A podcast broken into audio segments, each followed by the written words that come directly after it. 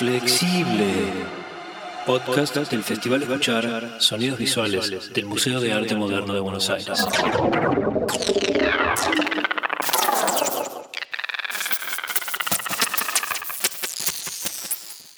Hola, buenas, bienvenidos, bienvenidas, bienvenides. Gracias por sumarse al canal de Escuchar Sonidos Visuales nuevamente. Otra vez estamos en el podcast Flexible. Soy Gustavo Álvarez Núñez y tengo el placer de conversar a lo largo de una hora con el melómano Danny Nijenson, un curador musical muy especial. Su trayectoria atraviesa momentos cruciales de cambios y transformaciones sociales y culturales. Este 2023 estamos celebrando 40 años del retorno de la democracia argentina, donde hemos bailado y seguimos bailando en una pista de baile a veces demencial. Por eso Danny Nijenson es la persona más que indicada para llevarnos en la máquina del tiempo y restituir en estos últimos 40 años de democracia el vínculo entre la música y los cuerpos, la dicha en movimiento, cuánta agua corrió debajo del puente y cuánta juventud divino tesoro sigue refulgiendo. ¿Dónde estabas, Dani, la noche que Ricardo Alfonsín gana las elecciones el 30 de octubre de 1983?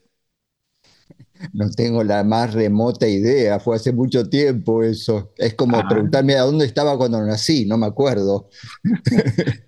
¿Tenés recuerdos de aquellos días de, en la previa, eh, eh, si se olía ese cambio que implicaba salir? No, ninguna, ningún recuerdo de, de eso, no sé dónde estaba. Eh, ¿Estabas en Buenos Aires o en Brasil? No, en Buenos Aires, pero supongo que pasando música no, porque debe haber sido un día feriado.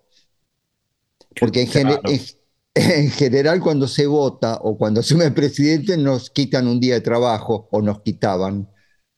Eso es, es siempre así, pues yo lo recuerdo más de estos últimos años. Siempre fue así que el sábado, eh, digamos, se prohíbe la venta de alcohol, no hay que salir, no sé hasta qué hora, no sé, digamos, se corta el horario de salida a la noche. Eh, ¿Eso viene de antes? Ah, no me acuerdo cuándo empezó la historia esa, pero ¿no? creo que hace mucho tiempo.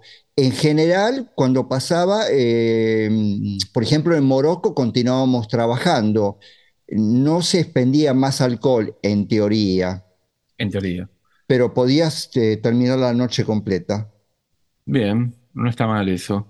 Y ahora, mira, ahí sí espero que tengas recuerdos, porque es muy importante, me parece muy importante para esta historia. ¿Qué estabas haciendo una noche de agosto de 1969? Una noche de agosto de 1969. Tenías 15 años. Eh, ¿qué día era? ¿Qué sé yo? Mira lo que me preguntas. Ocho- el 8 de agosto de 1969 cumplió años Cecilia Roth. Ah, acá está ah. anotadito. Ahora sí, perdón, perdón. A ver, el 8, bueno, hay, lo que pasa es que acá no tengo anotado que era 8 de agosto, pero sí, sí, tenés razón vos. Pero dice 8 de agosto de 1970. Ah, mira. Me Yo puedo equivocar. ¿eh? 19 no, acá dice 1970. Bueno, me, ma- me mata tu agenda. Eh, Después la- vamos a la hablar de tu agenda. Y dice que fue gratis, no le cobré aparentemente. Ah, ¿Esa fue la primera vez que pasaste música o digamos que No, no, no, No. ya venía, comencé creo que en el 69 a pasar música, en 1969. Ya en el 70, cuando hice la fiesta en la casa de Cecilia, había pasado música en algunos lugares, en general en, en casas particulares. Bien, ¿vos llevas los equipos? Eh, sí, yo llevaba los equipos en ese momento, era una, locura absoluta la mía. Este, no tenía, no tenía plomos, era llevar dos columnas, el gira- eh, los dos giradiscos eh, y nada más me parece, y el, el cablerío. Claro, caballería, un ampli por ahí. No, No. eh, sí, sí, y un amplificador, nada más. Las dos bandejas estaban pegadas juntas en una base de madera, Wow. eso me acuerdo. ¿Y cómo? Y- co- Dale, no dale. había, no, no tenía un mixer, tenían una llave de corte. Ah, claro. Ahí Se estaba. pasaba, se, se pasaba de una a la otra automáticamente. En el medio de la llave de corte como que se mezclaban los dos temas. Qué hermoso. ¿Y qué, cuál fue la figura que, digamos, que hizo que vos eh, te interesases por, por estar desde ese, desde ese, desde ese lugar, ¿no? De, de ser el, el amenizador de, de un evento a partir de pasar música en, en, como vos decís, en giradiscos, en las bandejas. Eh, Me parece que empezó porque yo ya de chiquitito era el que compraba o coleccionaba los discos, era el que tenía más discos. Entonces en las reuniones mi recuerdo es que yo era yo el que se quedaba al lado del, del tocadiscos pasando los discos en vez de estar bailando con los demás.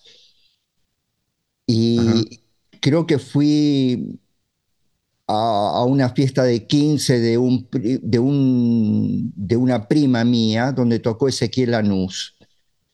Era un, era un DJ relativamente mayor que yo, debe haber sido una persona en ese momento de 10 años más que yo por lo menos, y tocaba con, con dos bailarines y con una persona que tocaba bongoes.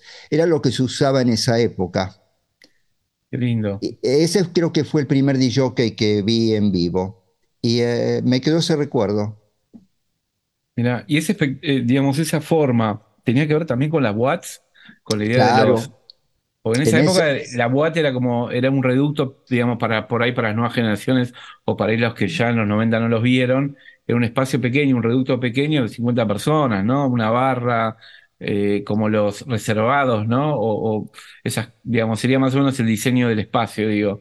Eh, claro, es que no existía la discoteca o el espacio bailable grande, excepto tal vez en los clubes de barrio. Yo, yo no frecuentaba clubes de barrio. Claro.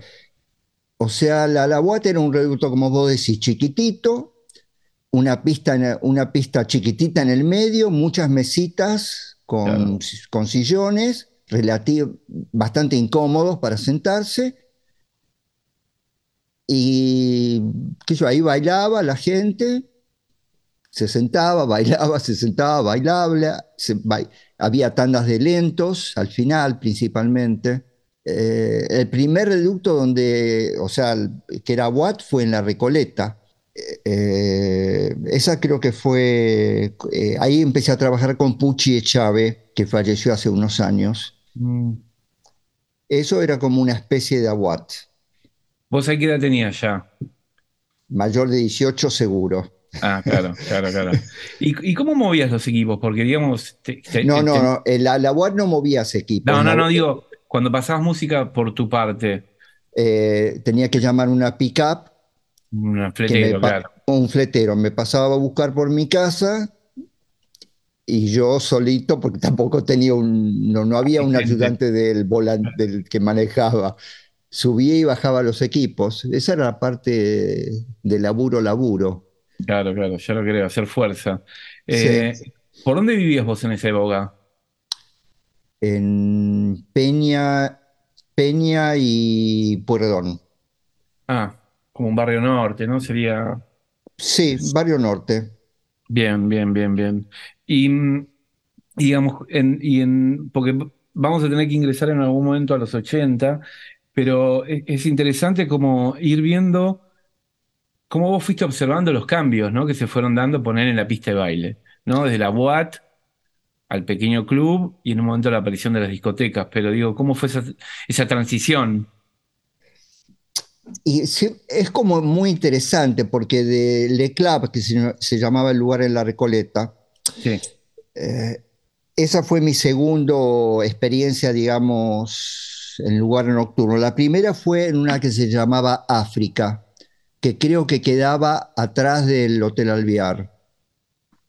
De esa tengo el registro, pero el registro escrito de que laburé, pero no tengo ningún recuerdo en lo más mínimo de haber estado en ese lugar. Ninguno.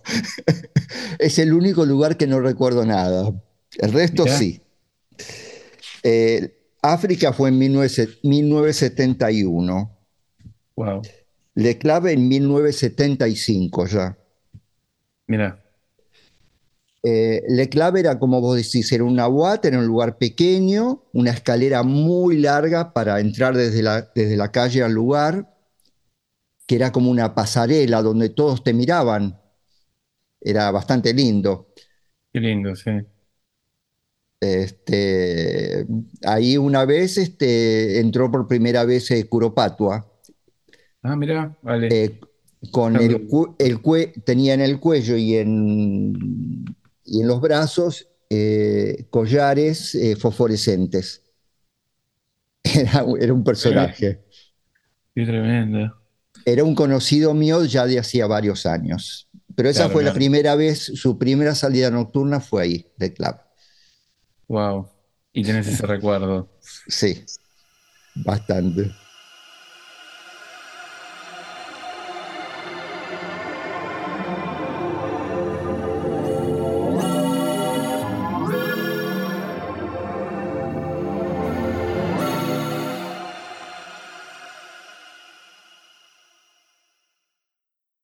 Estamos hablando con Dani y mm, seguramente van a escuchar esto y irán escuchando su voz, recordarán su voz, es eh, siempre como el canto de su voz es algo particular que él no lo sabe porque lo, vive, pero los que lo conocemos siempre nos quedamos con esa forma de narrar que tiene. Y, mm, y en esa forma de narrar también hay una memoria. Esa memoria, aunque no lo crean, tiene que ver con una agenda. Obviamente no la va a mostrar porque esto lo vamos a escuchar como nada más, eh, no, no va a haber video de esto. Pero contanos esa agenda. ¿Qué es lo que te llevó un día a entender que tenías que guardar todos esos recuerdos? No era recuerdo, es como tener un orden de lo que vas haciendo de- en tu día a día. Claro, Eh, o sea, yo registraba mis trabajos, yo pintaba, entonces también registraba los cuadros a quien se los vendía. Bien. Es como una cosa lógica, me parecía de hacer. Esto sí está muy bien, es verdad. Y entonces, bueno, eso a través de los años me fue quedando, por suerte, y me quedó la costumbre.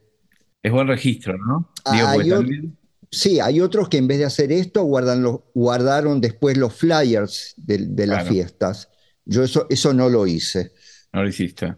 No, mi locura llegaba hasta esto nada más. Acá anoté lo que cobraba en cada fiesta en pesos y después a veces en dólares para tener alguna idea de lo que cobraba. ¿Y ha cambiado el, el, el cachet o la... Y me parece que bastante. para bien o para mal? Eh, no, fue eh, eso a veces es mejor, a veces es peor. Eso depende de nuestra situación económica del país, que siempre está en es un sub y baja. Por ejemplo, al principio cobraba 50 pesos, no sé qué, qué era eso, en 1969. Tenía No un año ni- yo, así que no me acuerdo nada del uso del dinero. Eh, pero puede ser cualquier cosa, qué sé yo. Mortal. Bueno, y en, y en este, en, en este viaje que, que- que, bueno, que estamos haciendo con vos, o sea, en un momento llegan los 80 y... Pero en la noche ya se palpitaba ese, cambio, ¿no? Digo, en, en la forma, de- en- más que nada pienso en, en la música que se bailaba. Eh, la música iba cambiando todo el tiempo y sigue cambiando todo el tiempo, como vos bien sabés. Vos escuchás sí. música igual que yo. Sí, Este, yo al eh, pasaba al principio los Beatles, eso fue un caballito de batalla que duró mucho tiempo, varios de esos temas. Eh, ¿Cómo los cuáles? Ponele, ponele dos o los tres. Beatles, un clásico sería Twist, Twist and Shout, Claro. Sí, sí, eh, sí. Roll Over Beethoven, Ah, claro. Los Los Movidos, más rockeros, digamos. sí, eh, Claro. Happy, Happy Birthday, no, Mirá. eh, eh, creo, no, Happy Birthday no era. No, Bueno. no, pero. Uno del álbum blanco pasaba, bueno, Back in the USA, US, claro. esa- You- sí, no, Back in the USA, sí, o Back in the Uh, URSS, ¿no? eh, eh, URSS, sí, Malísimo nuestro inglés, perdón. Nos quedamos en los discos de los 60 con las traducciones. No, me, entonces me decías que, que, bueno, eso va, va cambiando, pero digo, entrando a los 80, eh, salimos de la música disco, en el rock estaba todavía el rock sinfónico, el jazz rock, aparecía de a poco la New Wave, pero en la, en la noche, ¿qué pasaba? Y por ejemplo, todos estos grupos progresivos, digamos, cada uno también empezaba a tener un tema bailable. Emerson, Lake and Palmer, cu- ¿cuál era el tema? Peter Gunn, Sí, exacto. el disco en vivo. Eh, The Doors en vivo tenía también un tema muy bueno para pasar, mezclando con ese. Eh, Pink Floyd de The Wall tenía dos temas para mezclar. Claro. O sea, estamos Eh, hablando de la previa al nacimiento de la música electrónica, a la, inclus- a la inserción de la música electrónica en la pista de baile en Argentina. Mirá que vos. no sé en Argentina, lo que yo usaba. Claro, no, bueno, pero vos sos un, en Eh, ese punto sos pilar y pionero, o sea que digo, confiamos en vos plenamente. Eh, yo ya compraba discos este, importados desde el primer momento. Tenía acceso a eso, que es muy importante porque acá no llegaba todo tipo de música. Es bastante, siempre fue como bastante restringido lo, lo- lo que había acá. Sí, la Era, producción nacional. era Eh, muy poco. tengo un vinilo de Kraftwerk de Man Machine y se llama La Máquina Humana y está como con la traducción en castellano. Y lo más sorprendente es que en vez de llamarse la modelo, le pusieron el modelo los milicos. Genial. Bueno, los errores de, de toda esa época de producción y de censura hay a, a patadas. Sí, ¿no? El disco de Santa Esmeralda, creo que había una chica desnuda, le pusieron un vestido. A Roger, visto. A Roger Waters, la chica también desnuda, le pusieron una bikini, me parece. Eso es Este, genial. sí. Sí, Yo, son, son- Decime. Gracias a, gracias a la disquería, eh, yo en un momento empecé, lo poco que ten- los discos que tenía nacionales los iba cambiando por, por los discos importados. Claro. Me gustaba, siempre me gustó tener los discos prolijitos, la tapa perfecta, los vinilos limpios, sin dedos. Siempre fui muy cuidadoso con los discos.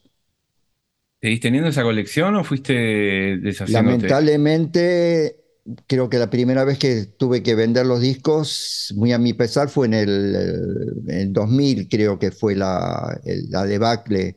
Debíamos mucho, mucho dinero en dólares Ah, malísimo. Y tuve que deshacerme de un pedazo de discos que lo lamento muchísimo. Pero bueno, ya en ese momento ya tenía todo en CD. Claro, digitalizado. Y esto, eh, entra en tu vida el agujerito. ¿Cómo te incorporas a la disquería? Eh,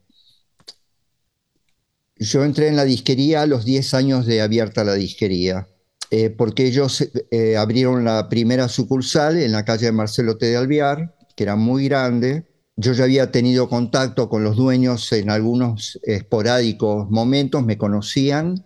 Eh, no sé por qué terminé ahí en la disquería, no sé si yo llamé, si ellos me llamaron, no me acuerdo tanto. Ajá. Eh, entré y empecé a trabajar en la disquería. Este, inmediatamente al segundo día yo ya era prácticamente el, el encargado de la disquería. Me enseñaron un montón de cosas, no, no, no sabía nada yo cuando entré a la Claro. disquería. Este, pero aprendí rápido. Es, es- es algo que me apasiona, este, vender música. Es muy lindo. Y hoy a dos años casi de que tuviste que abandonar el, el agujerito, ¿cómo lo llevas? ¿Extrañas tranquilo. este, ¿eh?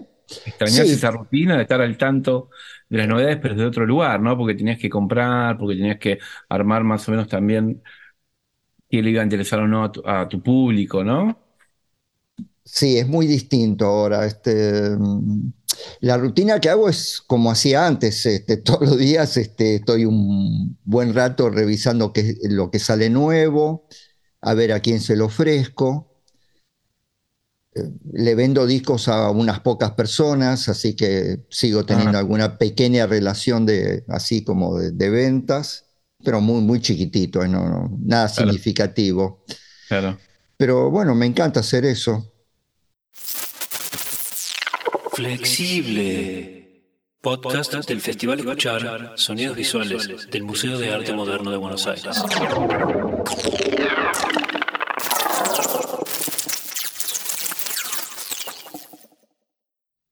Y, y en ese punto, eh, tu lugar en, en- dentro de nuestra, de nuestro mundo, ¿no? De, de la noche, de los clubes, de las discotecas, de las disquerías, de estuviste eh, detrás de un sello, en su momento con Frágil Discos, digo, ¿qué sos? ¿Quién sos para vos? O sea, ¿sos ese curador musical que alguna vez te sindicaron? ¿Te sentís? Eh, no, creo que no. soy todo lo que los demás, como cualquier artista, soy todo lo, lo, que los demás dicen de mí. Este, yo no me, no me veo como, obviamente, como me ven el resto de las personas. Ellos me dan una imagen de mí que yo no, que no veo, pero eh, me gusta lo que cada uno ve y lo acepto. Pero no, qué sé yo, no, no me creo nada. No, porque pensaba en que se ha dicho que eras como curador musical, que eras selector, que eras em, también eh, divulgador de música, eh, vendedor de discos, ¿no? Pero digo, DJ, o sea, has DJ, ¿no? Has pasado por esas vertientes y sos eso y todo eso y más también, ¿no? Seguro. Eh, no sé, para mí vos divulgás más de lo que divulgo yo, en todo caso. Vos sos periodista, no sé, pero me ven, eh, se ve, me ven como divulgador de música. Bueno, será algo que uno hace que no se da cuenta que está haciendo. Sin duda. Em, y en ese punto, em, volviendo a allá a la, década del 80, ¿dónde te encuentra la década del 80? ¿Dónde recordás más que, que, em, estaba pasando algo en los 80? ¿Cemento? Tal vez la noche de cemento. Para mí es este, fundamentalmente cemento. Eh, creo que es el primer lugar este, que se abre de grande, de dimensiones ya de, discoteca moderna, en un lugar eh, donde no hay mesitas, había gradas para sentarse solamente. Eh, donde se escuchaba todo tipo de música eh, y donde florecieron nuevos estilos de música que comenzaban. Todo lo que era dark, gótico, lo empecé a pasar ahí. Para mí, como mi corazoncito tengo ahí. fue, fue una época muy linda, em, empezar a ver esos chicos que llegaban con, con los pelos parados o con sobre todo largos en el medio de, la gente era, era, hermoso, era, veía eso y pasaba música para esos dos solos que veía. Bueno. Me olvidaba del resto. Thompson Taste, Go, Go, Go. Sí. Y, a morir los chicos, sí, total, ¿no? Era impresionante. ¿Y vos cómo te vestías ahí? E igual que ellos. Ah.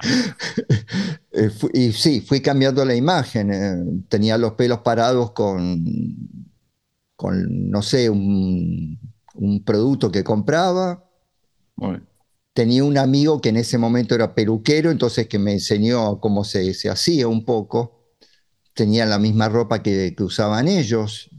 No te das cuenta, pero es como que yo a veces veo fotos míos de los 70, de los 60, de los 80 y es como que estás a la moda. Aunque no te das cuenta. Sí, no te, te, das cuenta. Pero hay como una moda, evidentemente, que todos seguimos. Sin duda. Sí, como también parte de ser, eh, de formar parte, ¿no? De una tribu, un club o una comunidad, ¿no? En un punto.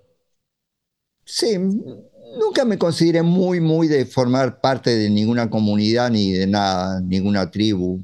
Soy un tipo medio, medio solitario, un poquitito. Tengo amigos y salgo siempre, pero soy un poquitito introspectivo.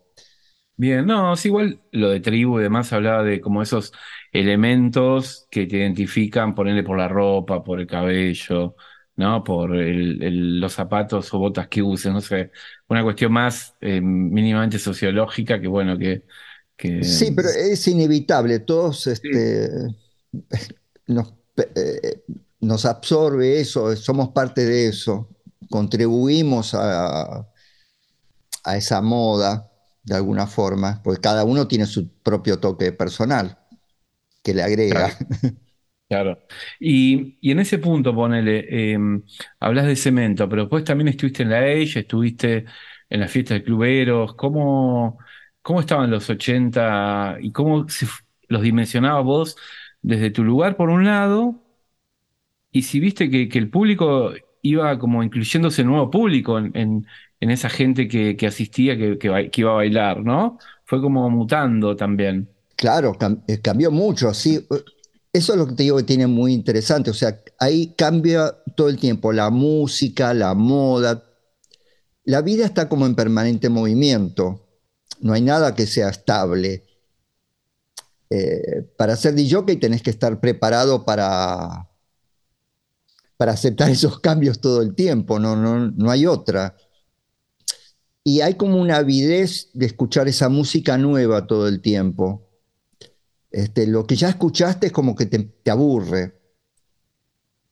Un, a pesar de eso, uno todo el tiempo vuelve a, redescubrir músicas viejas que tienen que ver con la actualidad siempre. Eso es lo interesante.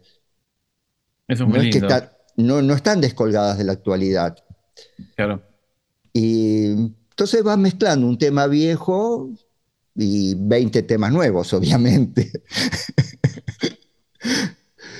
Como... Es, investigar en... la, la, la, historia es muy interesante. Eh, y en ese punto, ponele, cuando estabas en los 80 y que recurrías claramente a la paleta gótica, dark, eh, que, que, que, bueno, o la nueva psicodelia, como se decía, o el afterpunk, pero digo, eh, ¿cómo me echabas? ¿Qué, ¿Te acordás algún mecheo de, de canciones de los 60 o 70 ahí en ese plan? En ese plano? Digo, estabas pasando de Cure y por ahí te tirabas, no sé, un The Birds. No, sé. no, The Birds en mi vida lo volví a pasar ahí. No, no, no. No, te digo, o sea, tiene que ver con, lo, con la música que estás pasando en el, en el momento. No, no claro. es algo descolgado. Eh, había un tema de los Beatles que seguía usando. Ah. El último de, de uno de los discos. Eh, no me acuerdo ahora los nombres. Oh, memoria. espera, espera que lo agarro un segundito. Espera. Lo editamos después, no te preocupes.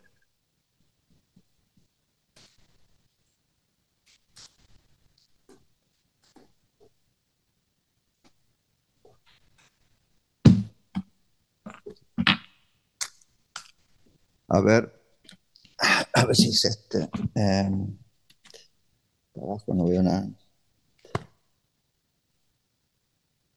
Ah, Revolver. Sí. El último tema del disco Revolver. Tomorrow Never Dies. Ah, Tomorrow Never No, claro, bueno. Quemón y que claro, y, y, bien que has hecho, porque después fue como redimensionada por Chemical Brothers, por un montón de, de, digamos, de música electrónica, ¿no? Ya a fines Claro, de los porque 90. Fíjate todas las semillitas que tienen los discos estos viejos de los años 60. Claro, Es, claro, es sin duda. increíble.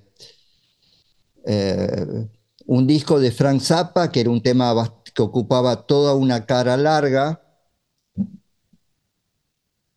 de los primeros discos dobles que, que él sacó. Había uno también que pasaba mucho, bastante raro. Siempre encontrás cosas anteriores así para ir volviendo a pasar con la música nueva. No, y, y lo interesante ahí es cómo redimensionan el tema, que por ahí en el, en su momento, en la lectura era, bueno, una novedad, pero después se vuelve como algo, como un, no un pilar, pero digo, como algo que, que esto que vos decís, que estaba como sembrando ahí una semilla, que era cuestión de, de, viste, de, de ser perspicaz y, y bueno, y anotarse, ¿no? Y sí, este, lo- los primeros discos de Pink Floyd son muy importantes en ese sentido, porque son, los dos primeros son psicodelia pura, este, el cohete que parte a la luna, este, eh, los ruidos, eh, todo eso es- era como raro.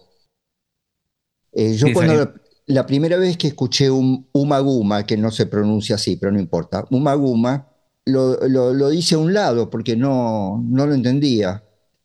Tardé seis meses en volverlo a escuchar ese disco, después no lo saqué nunca más. Claro, porque también vos cambiaste en el, en el proceso, digo, Claro, tu oído fue hacia otro lugar totalmente, es hay hermoso que, eso, hay, hay que aprender, sin duda, hay que educar al, hay que educar al oído.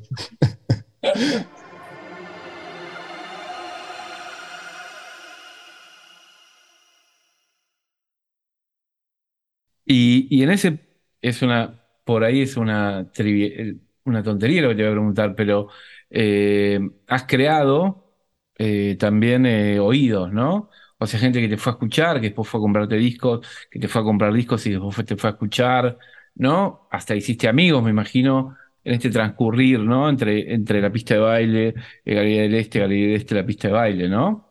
Y por supuesto, uno de mis mejores amigos, Alejandro Ross, lo conocí en Cemento. Por ejemplo, que lo conociste en una fiesta de la Mona Jiménez? No. No, no, no. Creo, creo que, eh, no sé el primer día que nos vimos, no me acuerdo. Ah, ok, ok, ok. Te lo conociste en Cemento. Ahí, eh, yo salía con una exnovia de él. Mira.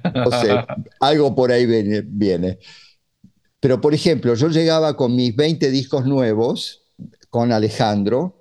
Alejandro, antes de, la, antes de abrir en cemento, y Alejandro se instalaba en la pista, se acostaba o bailaba, y yo pasaba los temas estos así nuevos.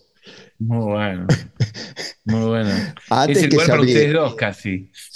antes que se abriera la discoteca. Claro, claro, claro. Este, Qué tremendo. Qué tremendo. Bueno, y mm, vayamos dejando un poco los 80 e ingresemos en los 90. ¿Cuál sería para vos la puerta de entrada a los 90 en tu trayectoria, en tu trabajo? Una discoteca, lo que fue Morocco, no, antes, ¿no? Digo. Eh, antes fue la H, yo en la H estuve, estuve, poco tiempo, aclaro, claro. yo no era, eh, estuve, pasé, pasé música, no, no, no era tan importante como Trincado, Roca y Carlita. Claro, Carlita, sí. Pero tuve lo mío ahí. Bien. Eh, no sé por qué lo, la Age la hago más de los fines de los 80 que principios de los 90, pero es verdad que también fue muy crucial en principios de los 90. Eh, tenemos Eros en los 90. Mira. Eros, es muy interesante porque Eros hay una mezcla de, de cumbia cumbia con rock o con música bailable. Música bailable, sí. Eh, y ahí ya un hit mío de ahí era, era um, Inspiral Carpets. Ah, mira. Ese me acuerdo. Inspiral Carpets, y, bien. Y, todo lo, todo, lo, que venía con Inspiral Carpets, digamos, Happy Mondays, Subdragons. Claro, hasta Stone Rose, todo el, Manchester. Stone Roses, exacto. Manchester fue una maravilla, porque Manchester era, como un poquitito recuperar los años 60. Sin duda. Y ese espíritu, bueno, también ahí empiezan las drogas, de vuelta a intercalarse con la música, ¿no? De otro modo, ¿no? Siempre donde hay drogas hay música nueva y donde hay nuevas drogas hay nuevas músicas también. Eh, la droga nunca estuvo ausente de, la discoteca. O sea, en Le Club había drogas. Sí. Más allá del alcohol. Claro. No sé si se puede decir, pero en la, en la cabina había cocaína. Mira. Yo, yo, por suerte, tengo pánico de las agujas, por un lado, y de cocaína en mi vida probé. Solamente marihuana y ácido. lo único que me interesó, drogas psicodélicas. Y bien, y bien te fue, ¿no? Porque ya has pasado por un montón de, cabinas y seguís ahí trabajando y, la mano no te tiembla. No. No, y esto, volvamos a Cluberos porque es un momento muy, muy interesante, esas fiestas que se hacían ahí en, Palermo, ¿no? En el, en el, viejo Palermo, que ahora es eh, ¿Qué sería? ¿Dónde está el, club este Eros, justamente, ¿no? No, no, sigue existiendo el club Eros en la esquina. Claro, he ido a comer, hasta no hace mucho he ido a comer una milanesa con fritas, poner un bife mejor, que es ah. mejor el bife con fritas. Bife lomo con fritas. yo no, no como carne, así que no, a ese lugar no, no, no, no, no iría con, no, no. Pero bueno, esas fiestas fueron muy interesantes. Iba mucha, mucha gente ganábamos mucho dinero, era, era mucha, no sé, mucha cosa, era muy cambiante la música. Este, esa historia de ahí creo que fue cuando empezó a ponerse como de moda la, la cumbia de, vuelta. ¿Quién la pasaba la cumbia? ¿Cómo? ¿Quién pasaba la cumbia? Eh, ¿Quién? yo, Vos, vos fuiste de los eh, que empezaste a... no, la Ahí. cumbia em- empieza antes, por ejemplo, la Mona Jiménez cuando se presentó en, en Cemento. Eso Con es verdad. Sí, con el un cuarteto, pero está bien. Pero era como si ritmos tropicales, Ritmos exactamente. tropicales. Para mí eso ent- entra todo ritmos Ah, tropicales. ok, ok, ok, ok. Vale, vale, vale. No dije nada. Este, está- este, la noche de la Mona estaba lleno. Yo la primera vez en mi vida que escuchaba esa música, no lo conocía el tipo, no tenía ni idea quién era. Mira, Y escuchar eso era, era bárbaro, era una locura, estaba, no sé, lleno de músicos que lo fueron a ver, ¿no? fue, fue increíble. fue increíble, sí, es cierto. Y es un, y el show de él es fuerte, potente. Sí, muy potente. Sí, sí. Bueno, entonces estamos en el, en el Club Eros. eh, se da esta- también esta confluencia de, de- de un lugar que no es una discoteca, pero que pasa música y la gente va como a bailar, ¿no? También empieza a... Eso es lo interesante, ahí Claro. ese es el punto, que fuera de la discoteca es el baile. Claro, No es en, en la discoteca cerrada, oscura. Esto era con la- en las estrellas arriba tenías. Había luces, pero el chiste era el cielo. Estabas bailando debajo del cielo. era hermoso eso. Era hermoso. Era hermoso. Sí. Y, y pensaba que también ahí empieza como eh, a ver, a aparecer eh, o a ingresar el rock en la, en, en la, en la pista de baile, porque después van a aparecer grupos de rock que también van a tener conciencia de la pista de baile, como nunca, me parece, eh, si bien en los 80, de New Wave, Virus y demás, pero me parece que estos grupos son pibes que van a la discoteca y que también hacen música. No pienso desde Leo, los Babasónicos, lo que fue Juana la Loca, estupendo, ¿no? Como toda esa confluencia. Tienen No. otra concepción, otra concepción de la música que, que- que es, está bien lo que vos decís, es muy distinto que, lo, que los virus. Claro, Vienen de otro lugar. exacto, exacto. Bueno, y vos a ellos los viste nacer también, estuviste como, fuiste parte de, Con todos ellos, sí. exacto, Sí, sí. Babasónicos, este, en Dijule, creo que fue la primera vez que los vi. Dijule era la sucursal chiquitita de Cemento. No fui mucho a Dijule, pero haber ido un par de veces. Una fue ver a Babasónicos, en la época Antes- del, an- antes del primer disco. claro, claro, Martes Menta, O sea, Martes Menta no sé si lo vi en vivo alguna vez. Ah, Pero me- también, claro, Martes Menta esa- entra toda esa movida tipo Manchester, diría. exactamente, tipo Manchester, ya que estamos. Sí, porque es esa, esa cruza entre el rock y, y- y Y el elementos bailables. Sí, el break ese de, de- de la pista de baile, ¿no? Sí, Martes Y- Menta estaba buenísimo. Total, total, tengo, total. lo tengo que volver a rescatar. ¿Ves? Ese está todavía ahí en la pared, hay que rescatarlo. Vamos, rescate, por favor. Y después, bueno, aparece, mm, eh, bueno, Morocco, ¿no? Sería después de lo que es, eh, pensando en, en, en- No, en mira, hay, hay- otro interesante en 1991 que es Bajo Tierra. Bajo tierra, sí, al lado de Palladium, ¿no? Como. Exactamente, en la esquina de Palladium se entraba, era abajo de Palladium. Exacto. Este, divino era Bajo Tierra, era un reducto. Este, había como, no sé, creo que cinco o seis cavernas. En la última estaba yo, me parece. Era ¿Qué bárbaro. pasabas Esa- ahí? ¿Te también tengo eh, eh, Subdragons, Claro. esa línea. Y, y es el primer lugar que tengo, me parece, recuerdo de ahí sí, ya había ah, una compactera. Había dos giradiscos, seguramente, y una compactera. No es que había dos compacteras. Pero Ah, ya se podía, ya en Eros, en Eros ya se mezclaba vinilos y CDs. Ajá. Mira. O sea, en 1991-90 ya, ya este, voy haciendo el cambio a los CDs.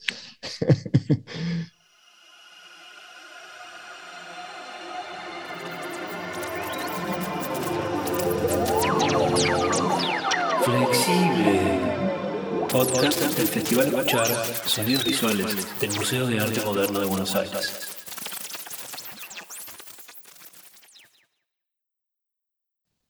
Y, eso generó, eh, viste que hay como muchos fundamentalistas del vinilo, de la, de la, old school, ¿no? Los que yo conozco desde, no sé, Silver, Miguel, Diego Roca, eh, que tenían como pruritos, ¿no? Pero otros se abrazaron a la causa sin ton ni son, y digo, no le, no le vieron un, eh, no se sintieron como, que estaban eh, traicionando una causa, no sé. Eh, cada uno con su, con su mambo y todo bien, ¿viste? El que quiere tocar con vinilo, que toque con vinilo, con CD, con CD. El que venga con MP3. Bienvenido con MP3, todo, bien. Bueno, ¿y tu agenda qué dice ahí? Entonces estamos de Bajo Tierra 91. De Bajo Tierra 91. Y por ahí ya viene Morocco, 95. Hay infinidad de fiestas, este, porque hacía muchas fiestas eh, particulares siempre, o casamientos. Mira. Trabajaba bastante. Veo, veo, veo. Y ibas a la isquería también, ¿no? O sea que tenías un, cuerpo. un cuerpo agraciado, porque había que tener aguante, ¿no? Para, digo, pasar desde las 10 de la mañana hasta las 6 de la tarde. No, no, era tan grave porque no iba los sábados. cuando cuando, ah, cuando, cuando tocaba los jueves sí se me hacía complicado. Claro, claro. Dormía cuatro horas y iba. No era tan grave, lo hacía. ¿Y, qué, y vas viendo ahí también los cambios de, mm, digo, por un lado están los cambios musicales, pero también los cambios de registros de la gente bailando, cómo bailaba, cómo, cómo fue ¿Cómo fuiste observando eso, esas transformaciones? Y la gente cambia las formas de baile. Este, eh, hoy es una forma totalmente distinta de bailar lo que tienen los chicos. Este, mirando al DJ, en esa época no te miraban, no estaban todos mirando la pista, estaban, bailabas con otra persona en general. Aunque ya en Morocco ya empezábamos a bailar solos. En cemento también se bailaba solo, estaba permitido. Ya no había esa historia de que tenías que ingresar a la UAT con una pareja. Claro. Eso es muy importante, es un cambio social.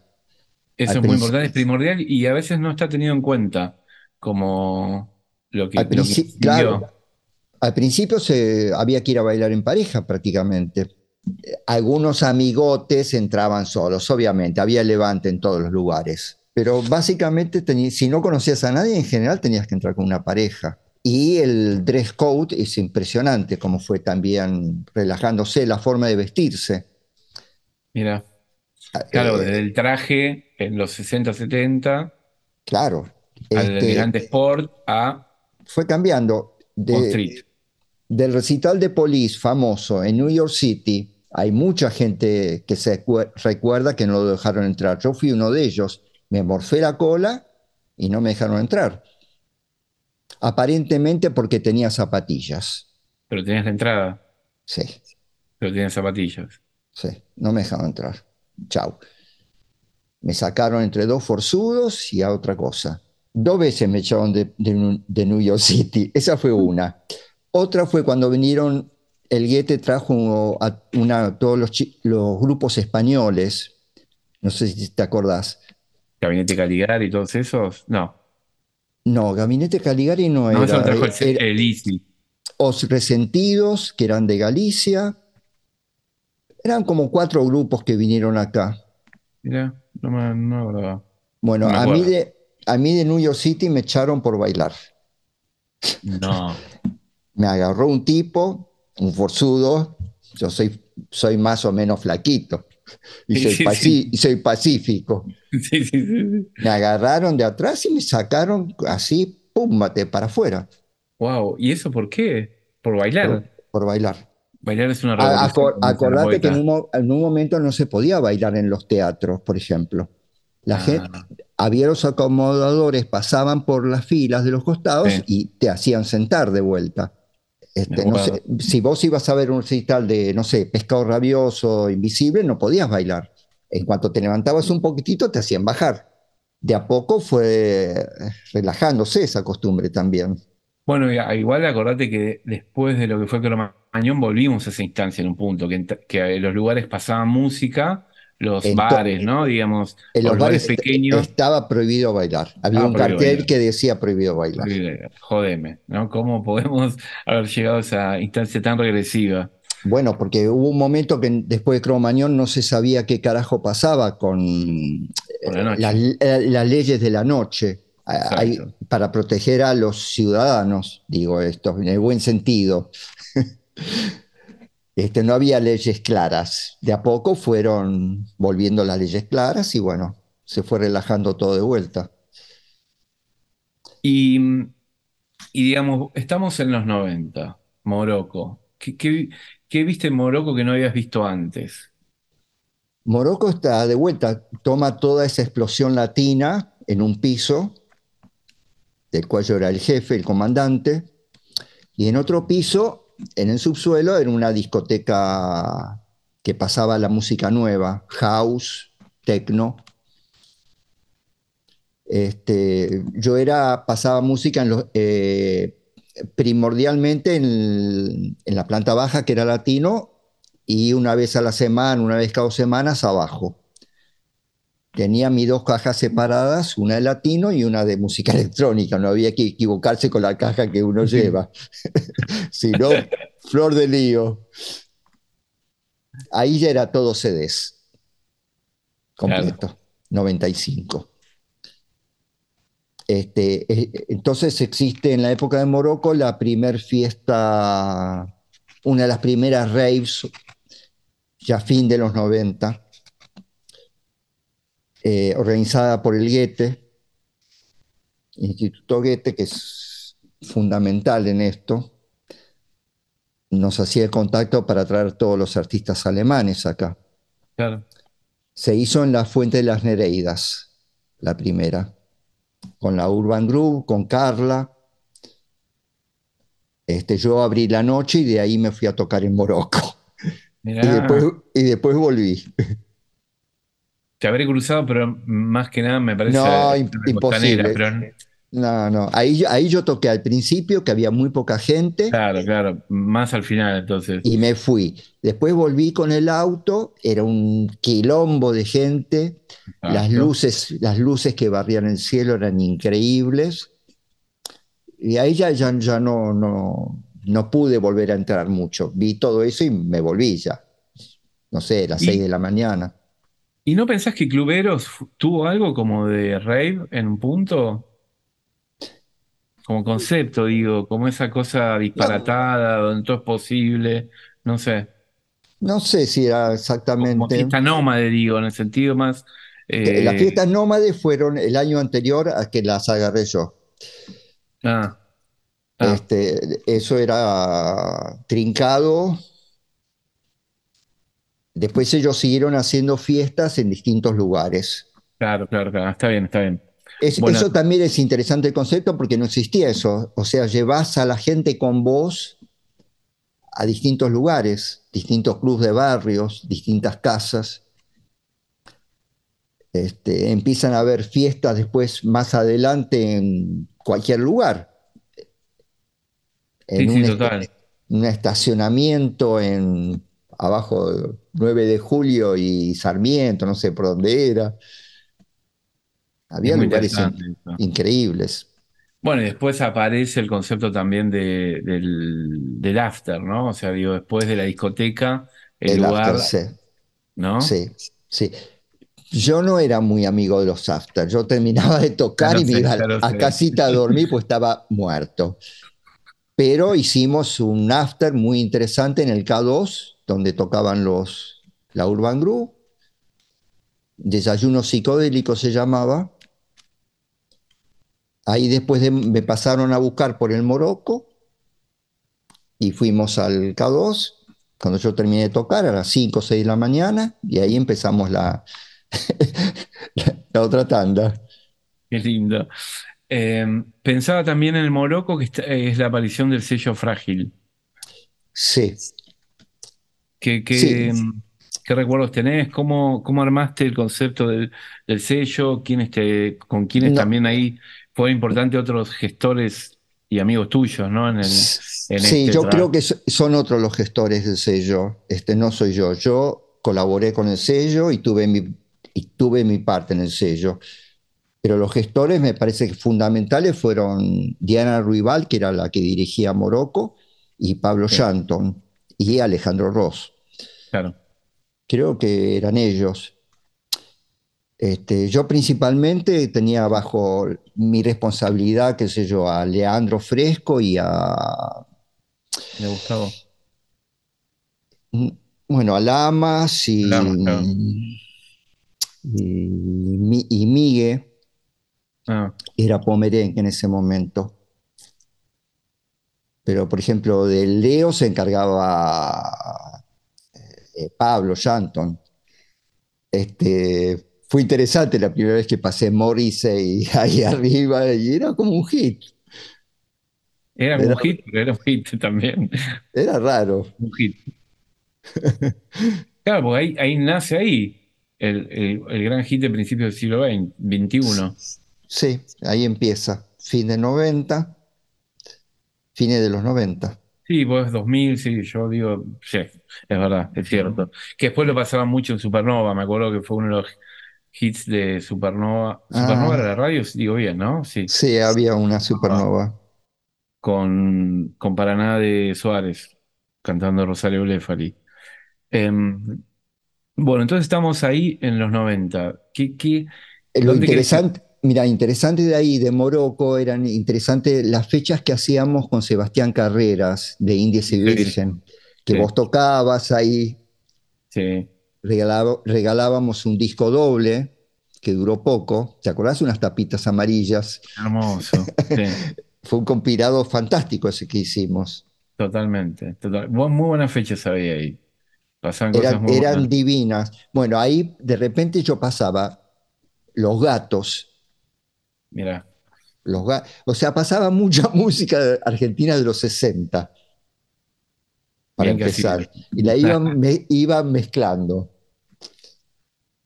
Y, y, mm, y también el, el- la presentación del lugar era llamativa, ¿no? No solo, y había, había como fiestas muy particulares o muy especiales, eh, convivencia de, de, ahí ya, sí, convivencia de, de, mm, de públicos muy distintos, ¿no? Porque entraba eh, la- la- las primeras drag queens, eh, travesti, no sé cómo estaban los chicos de, de Palermo, de San Telmo, los rockeritos, ¿no? Los que venían de la universidad, era como una convivencia de públicos muy, muy heterogénea, Sí, eh, bueno, pero eso, es lindo porque hermoso.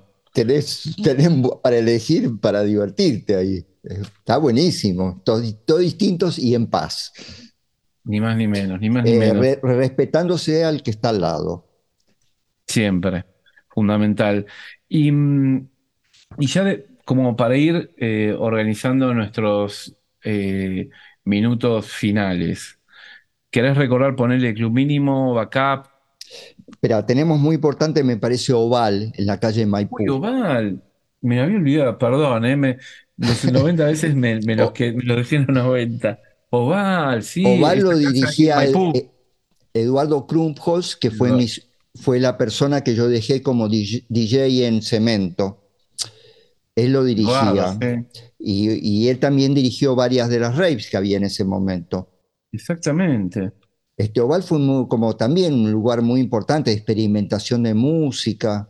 Ahí toqué muchas veces. Exacto, y era un lugar que mm, tenía algo de la Age por la zona, por un lado, por la dimensión. Está bien, no era tan grande como la Age, eran planta baja, primer piso, ¿no? Sí, Pero había era- como Alargado era el lugar. alargado, exacto. Y la música siempre era eh, nueva, ¿no? Ibas ahí, no, no es que te encontrabas con los hits, sino que había una, Nada, que, nada que ver. No, Claro. no, no, no. no. Eh, Flavio Cheto pasando drum and bass prácticamente. Leandro Fresco pasando drum and bass que en algunos momentos. eh, eh, Cheto. Sí, Flavio, grande Flavio. Ayer se cumplió un año.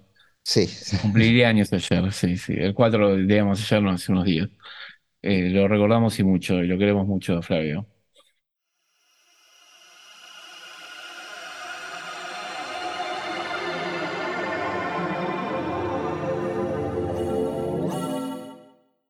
Seguimos el retiro todavía. Bueno, en esa franja, En digamos, de- esas- sí. de Pellegrini para abajo.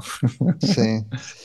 Yo soy, soy como medio céntrico, siempre me he movido dentro de la capital y un radio Veo, chiquitito. Es como, como se dio. Creo que la única vez que sal- cruzaste ponerle Juan B. Justo fue para ir a Niceto. Me parece que sí, cuando empecé a ir a Niceto. Sí, digamos a La Plata fui tres, cuatro veces a tocar. ¿Te trataron bien en La Plata? Siempre bien, sí. Bien. Una vez fui con, una vez fui, una o dos veces creo que fui con Flavio Cheto, una vez fui con Rudy Martínez.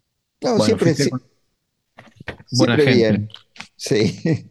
Bo- y después tenemos, qué sé yo, Boquitas Pintadas, el hotel, Muy bueno, ahí. Del otro lado de. Bueno, en, lo- en San Telmo, tipo cemento. claro, a la vuelta de cemento casi, Sí. digamos, ponele. Tres, tres cuadritas de cemento. Sí, sí. En la esquina. Ahí hacía siglos también, me acuerdo. Era lindo. Sí.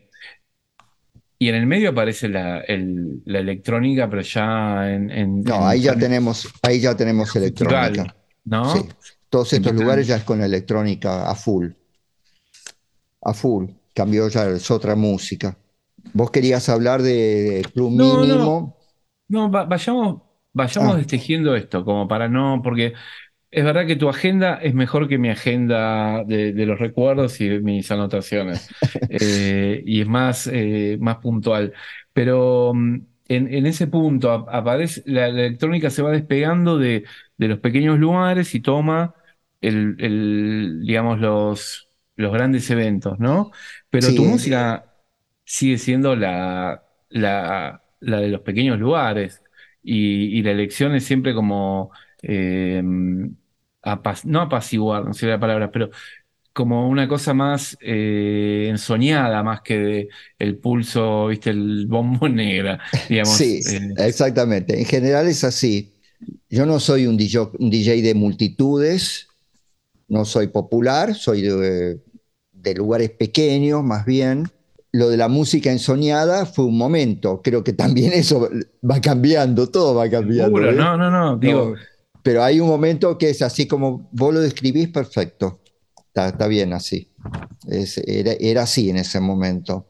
Siempre buscar más la, la- la- Bueno, eso no cambió mucho. eh, buscar siempre la melodía, la música, sin duda. la amabilidad. Qué linda la palabra amabilidad ligada a música. Sí, no, porque hay música muy agresiva. Bueno, entonces estábamos ahí en Oval, Oval, Boquitas Pintadas, 2001. pintadas. Claro, estamos ahí amaneciendo el siglo XXI. Claro. Ahí yo ya estoy trabajando en Palermo, empiezo a trabajar en el Bar 6. Bien, Para mí es un lugar muy importante Bar 6, porque a pesar de ser- no es un lugar bailable, es un lugar para ir a escuchar música, para, para cenar. Era interesante el- la música que pasaba dentro, de- era importante. Empiezan a, a ver los restaurantes, los bares, todos tienen el uso de la música y del DJ. Empieza a ocupar un lugar que antes no había. Antes vos en, en un restaurante no tenías música o un DJ. exacto, era como una Ibas música de fondo. Exacto. Ibas a comer. Ahora, Sí, ahora empezás a ir a comer y eh, podés escuchar también, disfrutar de alguien que está seleccionando la música.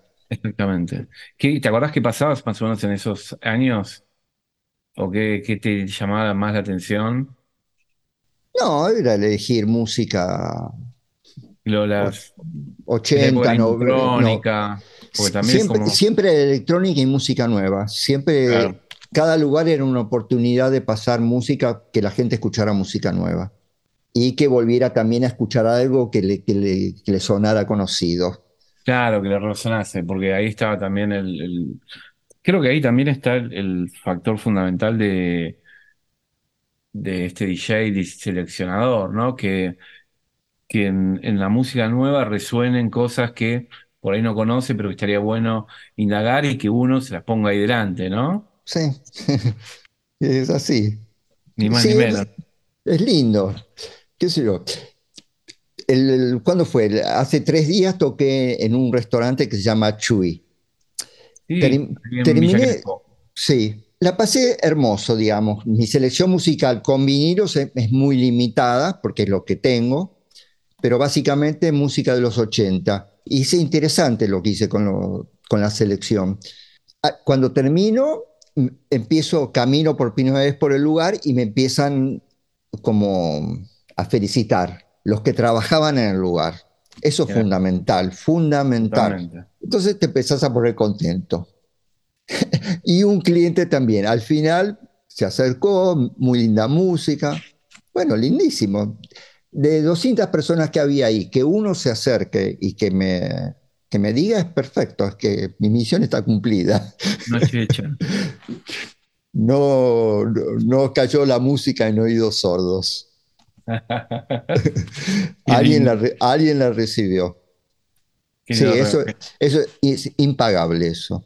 No, eso es lo más. Eh, el hecho de, que haya una devolución, ¿no? De que puedan salir del automatismo, ¿no? De escuchar música y de poder eh, entender que quien estuvo ahí delante de ellos eh, se tomó un trabajo, ¿no? De, esto, de darles amabilidad al oído, ¿no? Y de llevarlos a otro lugar. Claro, cuando yo voy a laburar a un lugar, sea una discoteca, un bar, lo que sea, es impresionante el tiempo que paso haciendo la selección de la música. Para mí no es un trabajo, es diversión pura, volver a escuchar cosas, obviamente, pero escucho música de repente seis horas para destilarlas en dos horas. De esas seis horas solamente quedaron dos. Es un trabajo hacer eso. Uf. pero es, lindo. Ya lo creo, ya lo creo. Bueno, y para ir cerrando entonces, si yo tengo que eh, volver a tus primeros sets donde ya te sentías como más, eh, no digo cómodo, pero donde sentías que estabas como marcando una, un camino, poner en tus sets de cemento. Y yo te digo, debajo del puente, ¿te sigue gustando debajo del puente Ariel Roth? Y sí, ¿qué le voy a hacer? Ese es un tema que me sigue acompañando y me parece que es actual, lo puedo pasar hoy. Más allá de que, ¿viste? Claro, más allá de que me guste, o sea, el tema me sigue gustando, pero lo puedo volver a pasar hoy. Eso es increíble. Tremendo. Y contanos, como para ir cerrando, el, el Nijenson que aparece en Instagram en los vivos.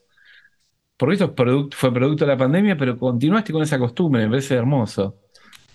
Y continué porque me, me, costó hacer el, empezar a hacerlo, obviamente, muchísimo. Me tuvieron que convencer, así me, hacelo o hacelo, porque hay que hacerlo.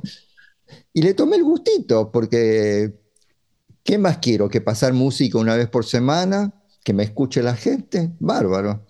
Y entras a la casa de la gente, además. Es como que estás ahí en, en el living de mi casa, ponele. Sí, qué sé yo, como todas las cosas que hago, no me escuchan 200 personas, me escuchan 10 personas, pero fantástico. Pero todas hicieron un disco después, ¿viste? Como la fase supuestamente que dijo Brian Eno alguna vez del disco de Velvet Underground. No, me encanta hacer eso. Y para cerrar, ¿qué quedó de Nigelson Pintor? Los cuadros, que es la producción. Eso quedó. Lamentablemente no, los pude vender todos. Tengo demasiados cuadros que ocupan demasiado lugar. Es un desastre. Bueno, te súper agradecemos, Dani, por tu tiempo, por tus recuerdos, eh, por esta puesta al día de, la memoria. Eh, y bueno, la pista de baile continúa y continúa Exactamente. Seguiremos. bien y a tu mando.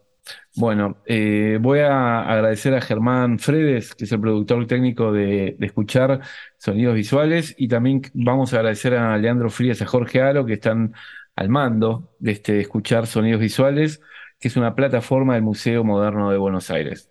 Hasta, espero muy pronto, Dani. Gracias por todo siempre. Hasta el día 26 del 8, que estamos en el museo.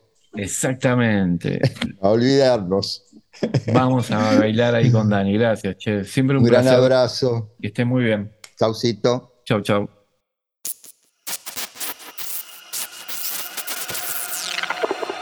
Esto fue Flexible, podcast del Festival Escuchar Sonidos Visuales del Museo de Arte Moderno de Buenos Aires.